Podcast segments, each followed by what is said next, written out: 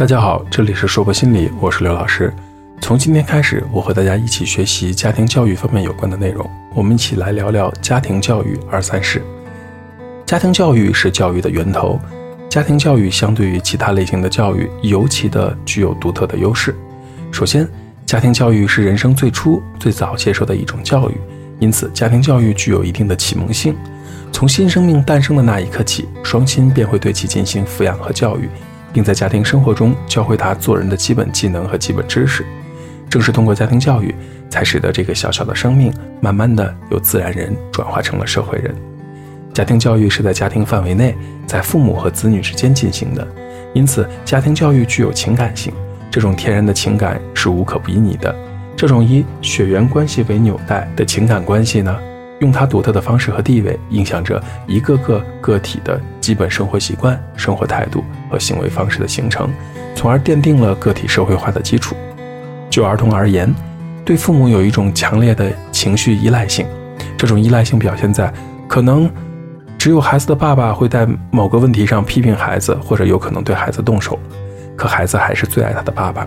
注意，我说的是在某个特定的问题上对孩子进行批评或者打骂。如果在所有的问题上都打骂孩子的话，那可能是虐待了。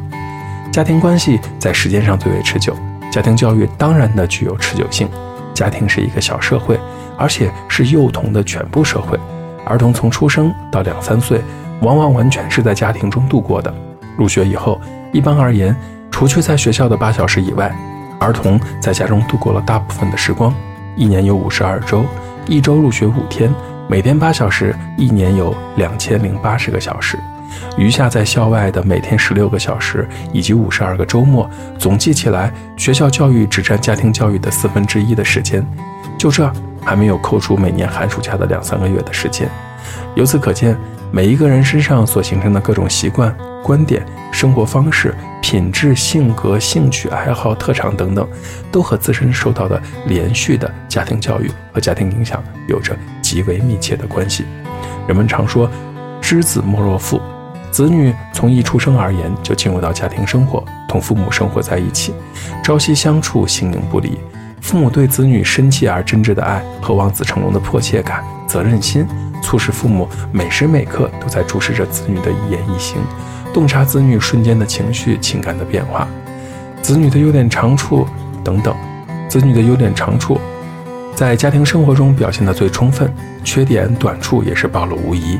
子女在父母面前的坦诚、直爽，使得父母有可能做到比任何人都更真实、深刻、全面地了解和掌握他的本质思想面貌和个性特征。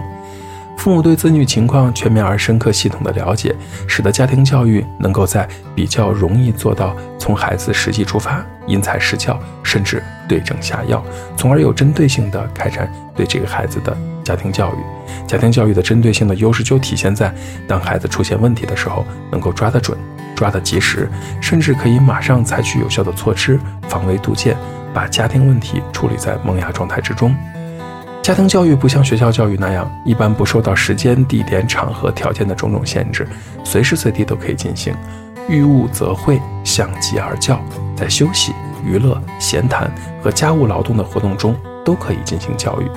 还有不少的家长很有教育意识呢，在孩子走亲访友、逛商店、参观旅游活动中，也能利用一切可以利用的条件和机会，对孩子进行教育。由于教育的内容丰富多彩，家庭教育的具体方式也比较容易做到具体形象、灵活机动，适合孩子的心理特点，容易为子女所接受。这和学校教育相比呢，在方式上也变得更加的灵活多样。虽然家庭教育有这么多的优势，但是不是每一个人都能够立刻掌握的。只有通过科学的家庭教育，才能将这些优势展现出来。现实中我们经常见到的是什么呢？尽管和孩子朝夕相处。但是有时父母并不是真正的了解孩子，家庭教育的方式虽然有很多，可是很多父母并不能熟悉并且有意识的去运用。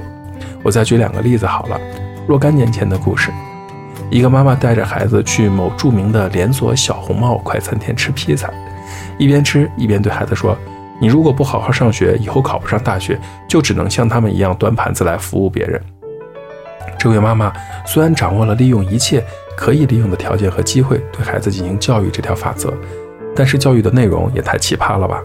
作为服务员的同事们认真地走上前，对着孩子的妈妈说：“我们是大学生，大学生不代表高人一等，也不代表不需要打工和社会实践。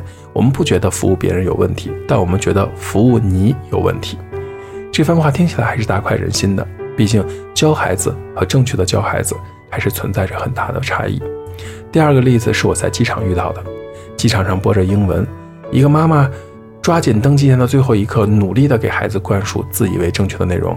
你知道吗？如果你不好好学英语，以后连飞机都坐不了。我听完了，心里也是一阵冷汗。这也太牵强了吧？学英语跟坐飞机有什么联系？我想。这个妈妈可能觉得英文说的呱呱叫，以后可能听得懂英文的播报，可以去世去到世界的很多角落。但是，非要硬把说不了英语跟坐不了飞机结合在一起，这是什么鬼逻辑？